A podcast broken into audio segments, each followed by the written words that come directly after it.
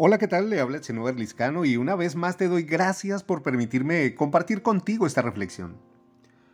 Todos hemos escuchado lo que dicen los evangelios sobre un momento muy difícil que vivió Jesús en el huerto de los olivos. Era tal la presión y la angustia que sentía que fue a orar y llevó a tres de sus discípulos, a quienes les contó de su aflicción y les pidió que se quedaran atentos mientras él oraba. Pero ellos, a pesar de la confesión que Jesús les hizo, se quedaron dormidos. Y Jesús en su oración le dijo al Padre, si hay otra forma de hacerlo que no sea tan dolorosa, te pido que me la permitas, pero que no sea mi voluntad sino la tuya. Y poco después, cuando terminó de orar y dejar todo en manos de su padre, escuchó el ruido de los soldados y la gente que venía a arrestarlo. Sus discípulos huyeron, incluso Juan, el discípulo más amado por Jesús. Ahí, en medio de la soledad de ese huerto, ante el abandono de quienes eran cercanos y le juraron lealtad, renunció a todo y estuvo dispuesto a padecer todo para que tú y yo tuviéramos la oportunidad de una vida mejor.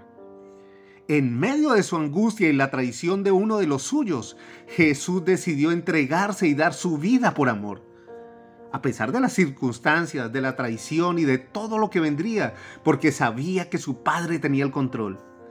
Él no dejó de amar en ese momento de crisis, ni dejó de confiar en su padre.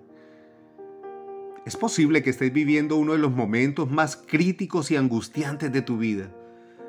Probablemente hoy te sientas en la soledad del huerto de tus aflicciones, viendo la deslealtad de los más cercanos, sintiendo el abandono de quienes dijeron que jamás te darían la espalda y sufriendo por la traición de las personas que amas.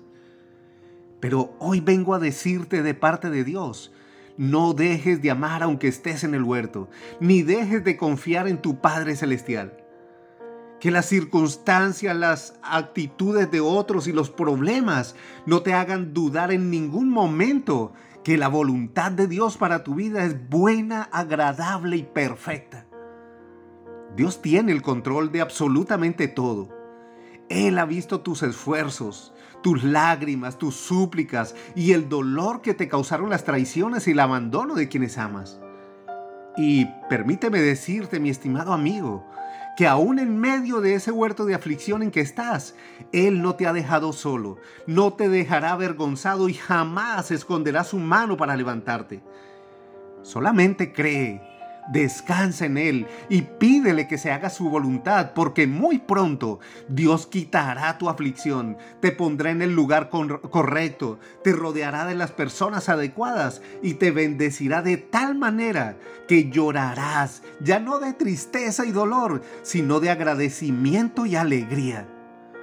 Así que levanta tu frente sonríe y a pesar de todas las circunstancias, sigue sembrando amor porque pronto tendrás la mayor cosecha de felicidad y Dios mismo cambiará tu lamento en baile.